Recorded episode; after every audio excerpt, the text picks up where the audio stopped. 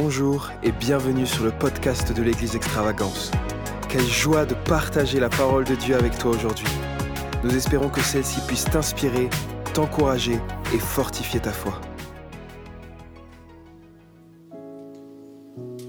Rien n'est meilleur, Père, que ta présence. Comme le disait le roi David, une heure dans tes parvis vaut mieux que mille ailleurs. Et tout comme disait également le roi David, dans ta présence, il y a d'abondantes joies. Merci Seigneur de saturer ce lieu, de saturer ces personnes de, ta joie, Père. Tu es un esprit de joie, tu es un Dieu de joie, tu es un Père qui aime se réjouir avec ses enfants. Et ce soir, en tant qu'enfant, nous voulons nous réjouir avec toi, car tu es tellement extraordinaire, tu es tellement bon, tu es tellement incroyable. Et nous voulons ce soir célébrer et bénir ton saint nom au nom de Jésus. Amen.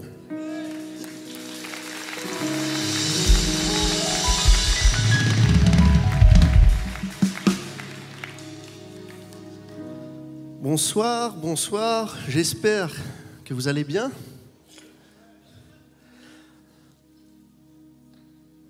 Sur vos écrans ce soir, nous allons parler de la louange. Et le titre de ce soir, c'est la louange Toda. Je vous rassure, c'est un mot qui existe. Je ne l'ai pas inventé. J'avais toute ma tête quand j'ai rédigé ce message. C'est juste, il est en hébreu, mais on va voir ensemble ce que c'est. Et j'aimerais aussi vous dire qu'en tant que bon chanteur que je suis, j'ai perdu un petit peu ma voix.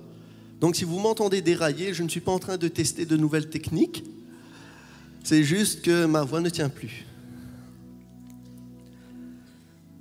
Psaume 95, verset 1 au verset droit, nous dit ceci. Venez, chantons au Seigneur, poussons des cris de joie vers le rocher de notre salut, entrons dans sa présence avec des actions de grâce. Et vous allez voir pour vous aider tous les mots faisant référence à Toda, ce type de louange-là qu'on va voir, est surligné, souligné. Pardon.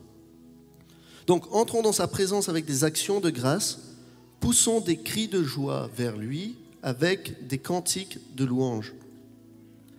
Car le Seigneur est un grand Dieu, un grand roi, plus grand que tous les dieux. Psaume chapitre 100, versets 1 à 5, psaume de louange, psaume de Toda. Poussez vers l'Éternel des cris de joie, vous tous habitants de la terre. Servez l'Éternel avec joie. Venez avec allégresse en sa présence. Sachez que l'Éternel est Dieu. C'est lui qui nous a fait et nous lui appartenons.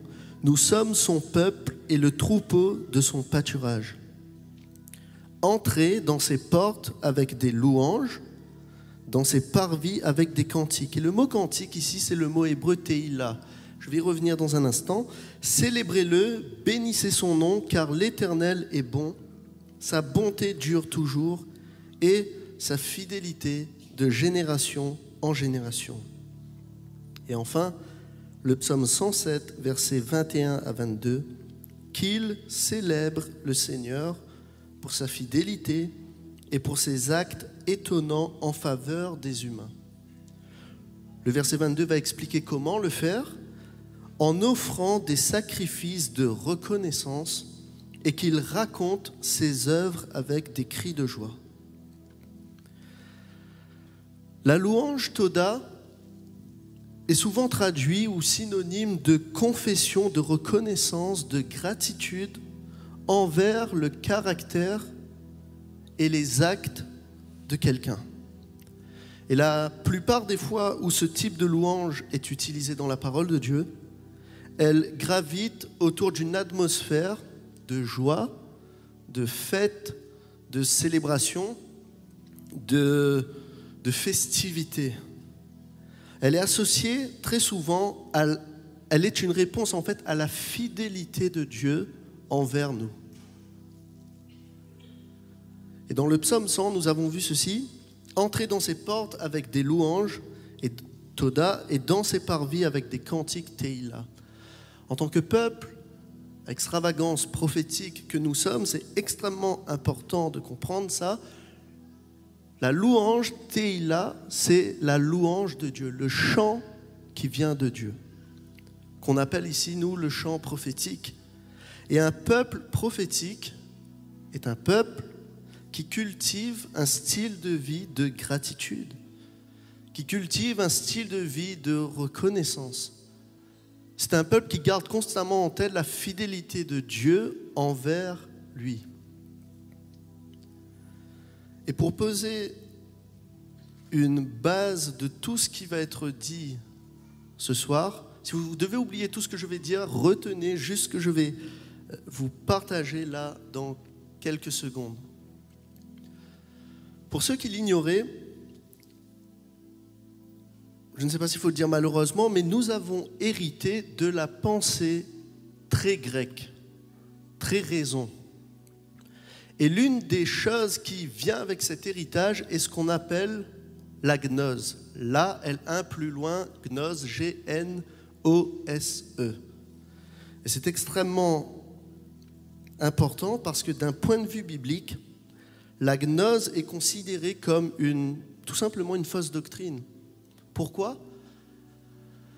Parce qu'elle a cette tendance à séparer le spirituel du naturel, à séparer le corps qu'on appelait avant la matière et l'esprit, à séparer l'être, ce que je suis et ce que je fais, à séparer par exemple le musicien et son instrument, à séparer celui qui, le, serviteur et le service. Mais dans la pensée de Dieu, il n'y a pas de séparation. Il y a effectivement des distinctions, mais pas de séparation.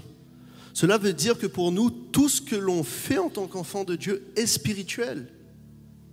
Que tu sers au parking est tout aussi spirituel et important que de conduire la louange. Quand tu accueilles quelqu'un, c'est tout aussi important, même si les fonctions et les responsabilités sont différentes, c'est tout aussi important que de prêcher.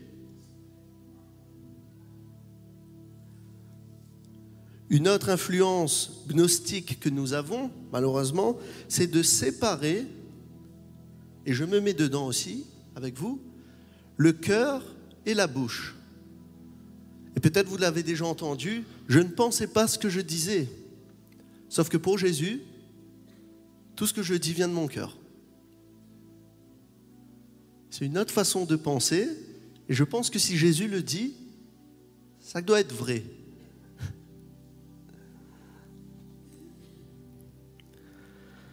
Cette croyance-là va séparer la foi, les œuvres, la grâce, la loi, l'intention et les actes. Et comme je le disais, dans la pensée de Dieu, il n'y a pas de séparation, il y a des distinctions, et c'est cette distinction-là qui fait une unité. Et pourquoi je vous dis tout cela ce soir C'est parce que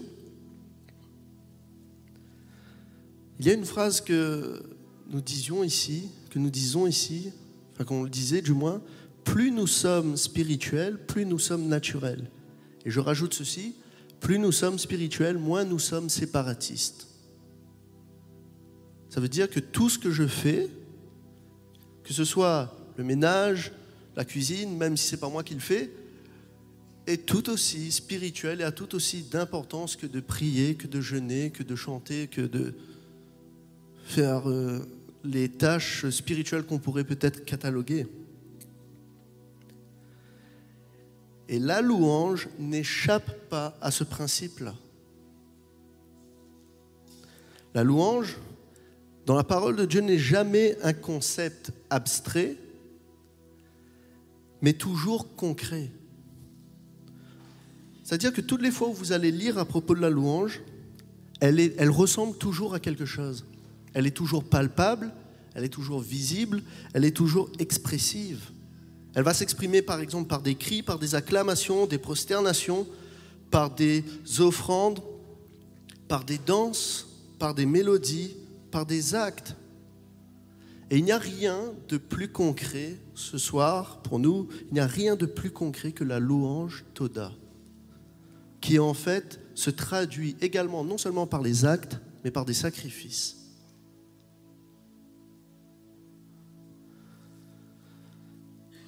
je sais très bien que dans notre tête, très souvent, le sacrifice a une connotation très négative parce qu'on l'assimile à une perte ou à un coût. Et même, peut-être, ça peut même déranger de parler de sacrifice parce qu'il ne faut pas, c'est un mot tabou. Mais à l'époque où Dieu va parler au peuple d'Israël, et même dans les sociétés, dans les temps anciens environnantes, ce qui était anormal, c'était qu'il n'y ait pas de sacrifice, justement. Parce que le sacrifice n'était jamais associé à une idée de perte ou de coût, mais c'était une expression, c'était un moyen qu'ils avaient pour exprimer leur honneur, leur respect pour la présence de Dieu ou la présence de divinité dans d'autres religions de l'époque. C'est une façon de dire à Dieu que ta présence est la bienvenue et c'est normal que je t'offre un sacrifice. C'est normal que je t'exprime mon amour parce que les paroles, enfin, l'amour ne se résume pas à des paroles, elle se traduit par des actes. Et le mot offrir, offrir un sacrifice, j'aime bien ce mot d'ailleurs, signifie tout simplement s'approcher d'eux. C'est comme si quelqu'un t'invitait et tu vas chez lui avec un cadeau. Tout simplement par parce que tu veux lui montrer ta gratitude, tu veux lui montrer la joie que tu as de pouvoir passer un moment avec lui. Et c'était comme ça qu'on considérait les sacrifices à l'époque. Et selon le livre de Lévitique, que je vous invite à lire, un livre extrêmement simple, mais compliqué, on peut voir qu'il existe deux groupes de sacrifices. Le premier sacrifice, le premier groupe du moins, rassemble euh, les sacrifices qui sont centrés sur les rites, qui sont faits avec le sang, et ils sont liés à des fautes et à des impuretés. On va parler par exemple de sacrifice de réparation, le sacrifice pour le péché. Mais il y a un deuxième groupe de sacrifices extrêmement important, où lui n'est plus centré sur les rites, mais il est centré sur le repas sur la communion et sur le partage. Et la louange Toda, cette louange de gratitude, ce sacrifice de louange-là, entre dans ce cadre-là. Il entre dans ce groupe qui est centré sur le partage, sur le repas et sur la communion. On peut l'appeler aussi le sacrifice de paix, parce que tout simplement, il va, il sert à exprimer, à célébrer une amitié ou une alliance que je bénéficie ou dans laquelle je suis. Et donc celui qui offre un sacrifice de reconnaissance au travers d'une attitude de gratitude volontaire, intentionnelle et concrète est en train tout simplement de dire, je veux communier avec toi. Je veux te célébrer. Je veux célébrer cette alliance, cette relation que nous avons ensemble. Et l'autel sur lequel étaient offerts les sacrifices, le prophète Ézéchiel va l'appeler, va appeler l'autel la table du Seigneur. La table sur laquelle on prépare un festin pour un invité, pour un invité de marque, un invité de prestige. Je crois que ce qu'il est important pour nous de comprendre, c'est que le sacrifice est le moyen que Dieu a choisi pour qu'on puisse l'honorer et célébrer l'alliance avec lui. Et ça, quand je lisais et je méditais, je me disais, mais c'est extrêmement important de comprendre parce que pour entrer dans sa présence, Dieu demande à ce que nous venions avec joie et avec un sacrifice qui exprime en fait notre honneur et notre désir de communier avec lui, tout simplement parce qu'on est heureux d'être avec lui. Cela ne veut pas dire que je peux acheter sa présence, cela ne veut pas dire que je, mérite quelque chose. Ce n'est pas du tout dans les versets qu'on a lus, ce n'est pas du tout ce que la Bible dit. La Bible dit que si je lui apporte un sacrifice de louange, c'est parce que je lui appartiens. C'est parce que je fais partie de son peuple. C'est parce que je suis invité à venir dans sa maison. Et le sacrifice de louange, restez jusqu'à la fin parce qu'on va voir c'est quoi le sacrifice de louange de manière concrète. Le sacrifice de louange est une réponse à l'invitation que Dieu nous fait de venir dans sa maison. Elle est une réponse à sa fidélité et à sa bonté. Elle est en fait le débordement d'un cœur qui aime. La louange, le sacrifice de louange est en fait l'image, c'est un cadeau que je fais à Dieu.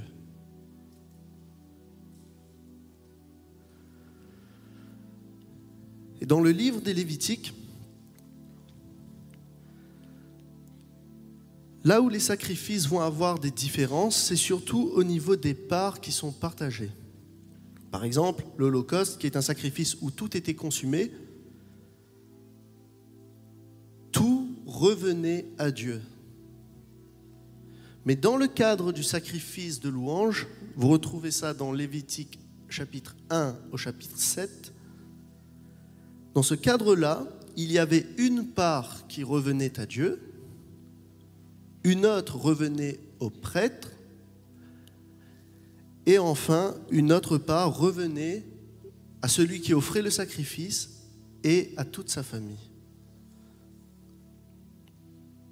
Cela veut dire que le sacrifice de louange s'inscrit dans une dimension communautaire dans une dimension sociale, dans une dimension familiale.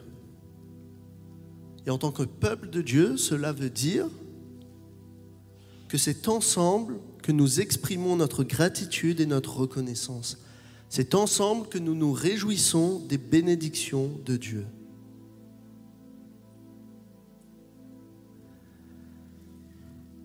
Mais cela veut aussi dire que lorsque je ne le loue pas, Lorsque je n'apporte pas des sacrifices de louange, premièrement, je suis en train de priver Dieu de la part qui lui revient, et je suis en train de vous priver de la part qui vous revient.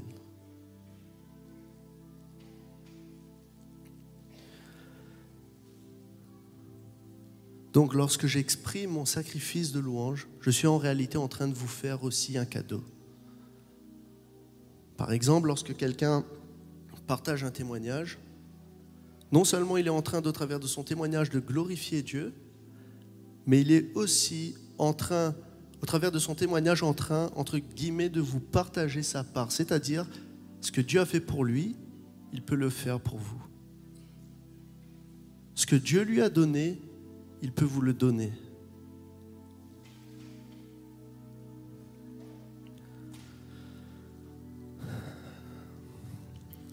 Lorsqu'un peuple n'offre plus de sacrifices de louange, la maison se retrouve instable. Le livre de 2 Chroniques 29, versets 31 à 35 nous dit Ézéchias répondit en disant Maintenant que vous vous êtes consacrés pour le Seigneur, approchez-vous Regardez bien l'ordre. D'abord, vous êtes choisi, d'abord, vous êtes mis à part, vous avez été mis à part pour le Seigneur. Ensuite, vous vous approchez de lui et apportez des sacrifices et des offrandes d'action de grâce dans la maison du Seigneur. Alors, la communauté apporta des sacrifices et des offrandes encore une fois, la communauté, ensemble, apporta des sacrifices et des offrandes de reconnaissance et tous ceux qui le souhaitaient offrir en plus des holocaustes. Verset 35, Ainsi, le service ou le culte de la maison du Seigneur fut restauré. Le service de la maison de Dieu ou le culte de sa maison demeure stable à cause d'une communauté qui apporte ensemble un sacrifice de louange. Parce que le sacrifice de louange est le, un des fondements sur lequel le culte, le service pour Dieu repose. Maintenant, comment est-ce que cela se manifeste concrètement? Hébreu 13, verset 15, verset 16. Le contexte est que Jésus a payé le prix. Jésus nous a ouvert la porte à la présence de Dieu. Et l'auteur de l'épître aux Hébreux va nous inviter à, par lui, à, au travers de Jésus. Il va dire ceci, par lui, offrons donc à Dieu un sacrifice de louange continuelle, car c'est l'offrande naturelle de lèvres qui célèbrent son nom. Donc il va dire ici que l'expression, comme je le disais au début, l'expression naturelle, c'est la louange. Et la louange qui confesse son nom. Le nom ici, dans la pensée biblique, représente l'identité même d'une personne. C'est tout ce qu'il est. Et confesser son nom signifie dire la même chose. C'est pas juste dire tu es Seigneur. C'est réellement dans notre cœur penser tout ce que nous disons. S'il dit qu'il est Seigneur, alors il est le Seigneur de nos vies. Et cela se voit. S'il dit qu'une chose est mauvaise, alors elle est mauvaise pour moi. S'il dit qu'une chose est bonne, alors elle est bonne pour moi. Ce qu'il dit, je dis. Ce qu'il fait, je fais. Ce qu'il pense, je pense.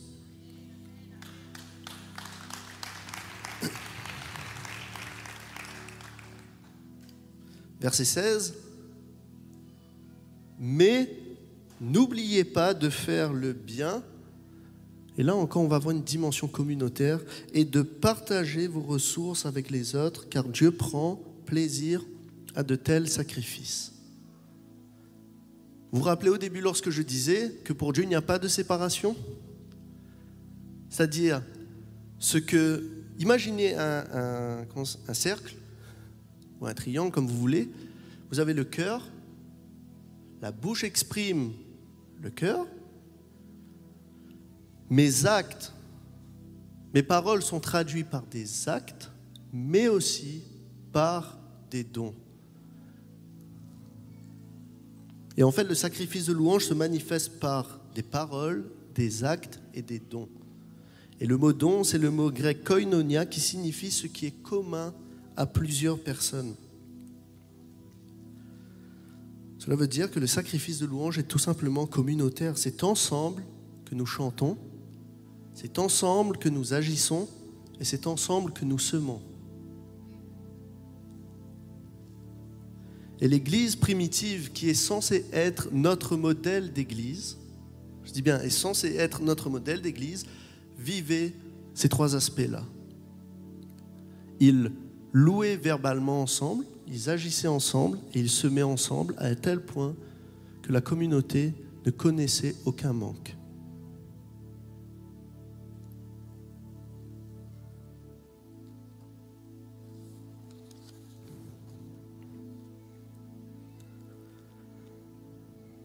Parce que Dieu pense toujours famille. Et même dans la louange, il y a cet aspect familial. Et encore plus au travers de cette louange la Toda qui dit Je vais chanter avec toi, je vais agir avec toi et je vais semer avec toi. Pour que tu puisses bénéficier de ce que je dis, de ce que je fais et de ce que je sème. J'aimerais conclure. La conclusion va être un petit peu longue, pas, trop, mais pas trop court non plus. Pour ceux qui sont, pour ceux qui ne sont pas familiers avec les lettres hébreux, l'alphabet hébraïque du moins, avant d'être des lettres telles que nous les connaissons aujourd'hui, les lettres hébraïques étaient, comme d'autres alphabets, étaient des pictogrammes, si vous préférez des images, qui représentaient quelque chose. Par exemple, la première lettre, Aleph, représentait, ils avaient une grande imagination, représentait un bœuf. la deuxième lettre, le B, représentait une maison. Et lorsqu'on regarde ensemble chaque lettre du mot Toda, vous allez voir, ça va résumer tout ce que j'ai dit. Et lorsque, par exemple, David disait que je le loue avec reconnaissance, c'est certain qu'il avait tout ça en tête. La première lettre, c'est la lettre qu'on appelle le Tav. Et son symbole, c'est une marque ou un signe. En fait, il est, le signe, c'est une croix, tout simplement. La deuxième lettre, le Vav, c'est un clou. La troisième, le Dalet, c'est une porte. Intéressant parce que Dieu dit entrer dans ces portes avec reconnaissance. Et enfin, la dernière, le He, c'est le souffle.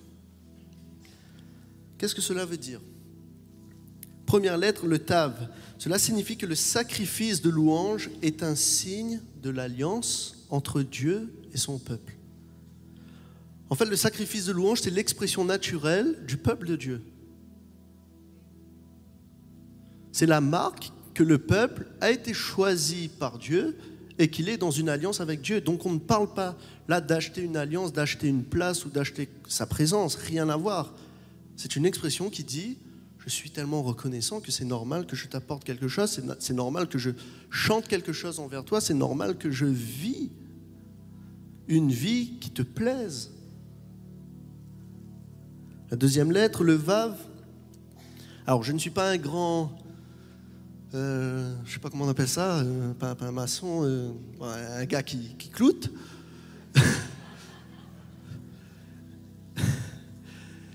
Mais qu'est-ce que le clou va faire? C'est en réalité, il va réunir deux choses pour n'en faire qu'une.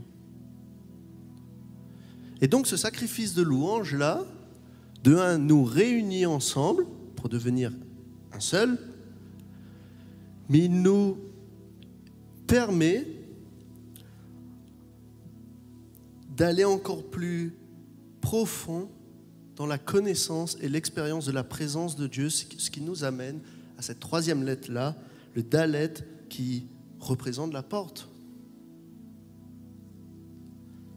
Et enfin, la dernière, le He, qui est le souffle ou la respiration, signifie que le sacrifice de louange dans une communauté maintient la vie. Et c'est un signe de bonne santé.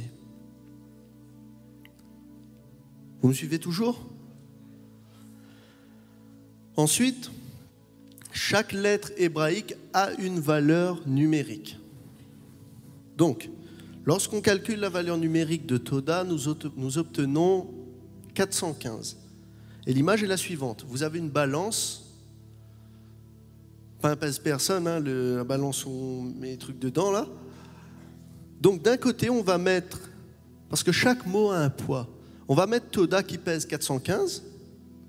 Et pour équilibrer cette balance-là, on va voir quel est l'autre mot qui a le même poids. Eh bien, j'ai été stupéfait de trouver que dans la Bible, le mot, un des mots du moins qui a ce même poids, c'est le mot Hamishkan. Vous avez compris ce que ça voulait dire? Eh bien, Amishkan signifie la maison de Dieu. Cela veut dire que je ne peux pas dissocier le sacrifice de louange et sa maison. Et d'ailleurs, Dieu va dire que c'est par ça que nous venons dans sa présence, dans sa maison.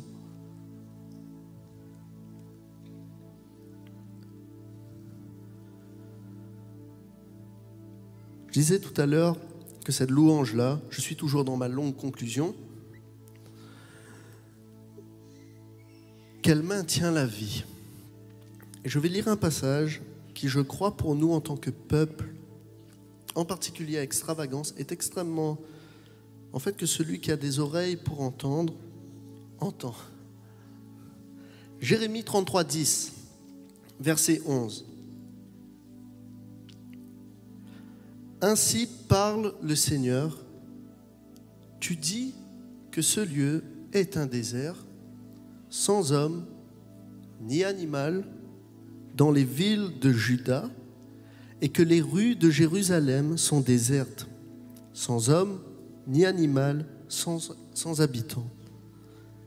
Mais on entendra à nouveau, le mot entendre ici signifie qu'on prêtera à nouveau attention au son de joie et de bonheur et à la voix de l'époux et de l'épouse. La voix de ceux qui chantent en apportant des actions de grâce, des offrandes d'action de grâce dans la maison de l'Éternel. Rendez grâce au Seigneur des armées, car le Seigneur est bon, car sa grâce demeure à jamais. Car je ferai revenir ceux du pays qui ont été capturés pour être comme auparavant, dit le Seigneur. Alors que parfois nous voyons le désert comme étant l'absence d'hommes ou d'animaux, Dieu lui voit le désert comme l'absence, dans ce cadre-là, comme l'absence, non pas d'hommes et d'animaux, mais comme l'absence de voix qui expriment leur joie, leur chant leur sacrifice.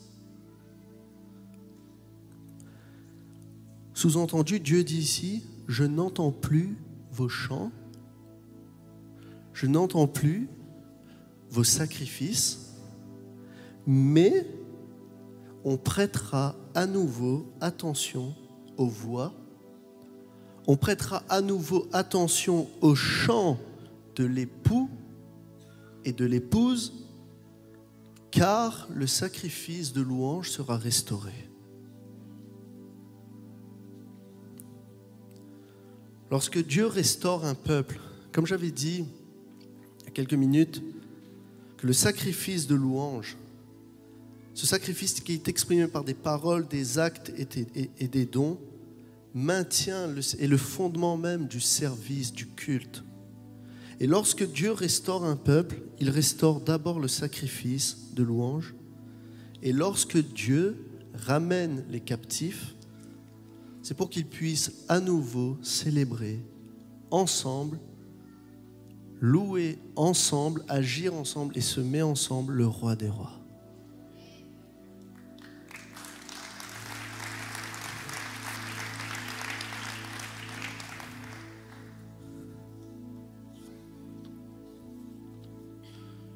Et je crois, sans me tromper, qu'on a essayé de faire taire la voix de l'époux et de l'épouse dans cette famille.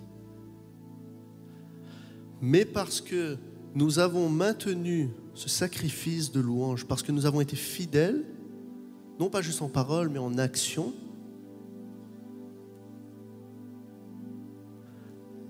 les rescapés, ceux qui ont été euh, le exilés pour différentes raisons reviendront chanter, louer, adorer ensemble.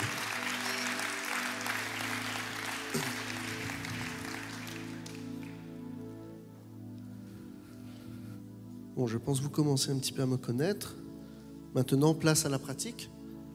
C'est la, la théorie et, communiquer. J'aimerais appeler le, groupe.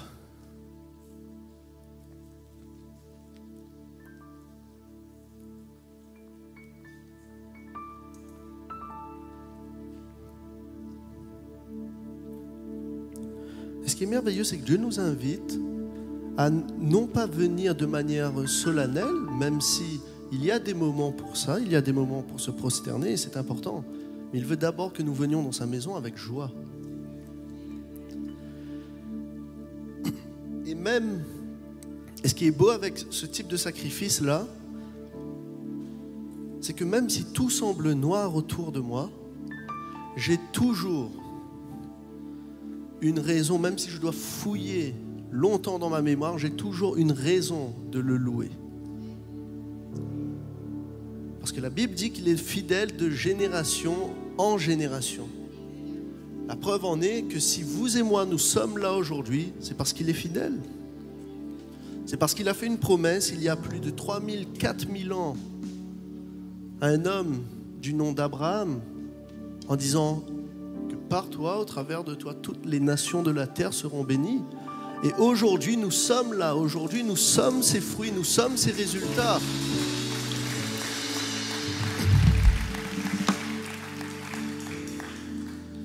Et cette louange-là nous focalise ben, sur la nature de Dieu et sur ce qu'il a fait pour nous. Donc le temps d'un instant et de toute une vie, j'aimerais vous inviter à vous lever, si vous le souhaitez.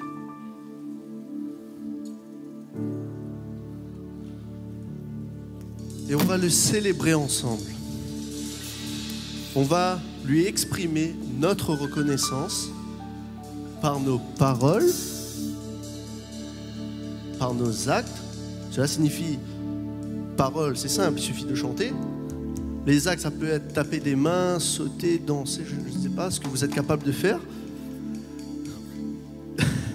Et par nos dons. Et durant ce moment,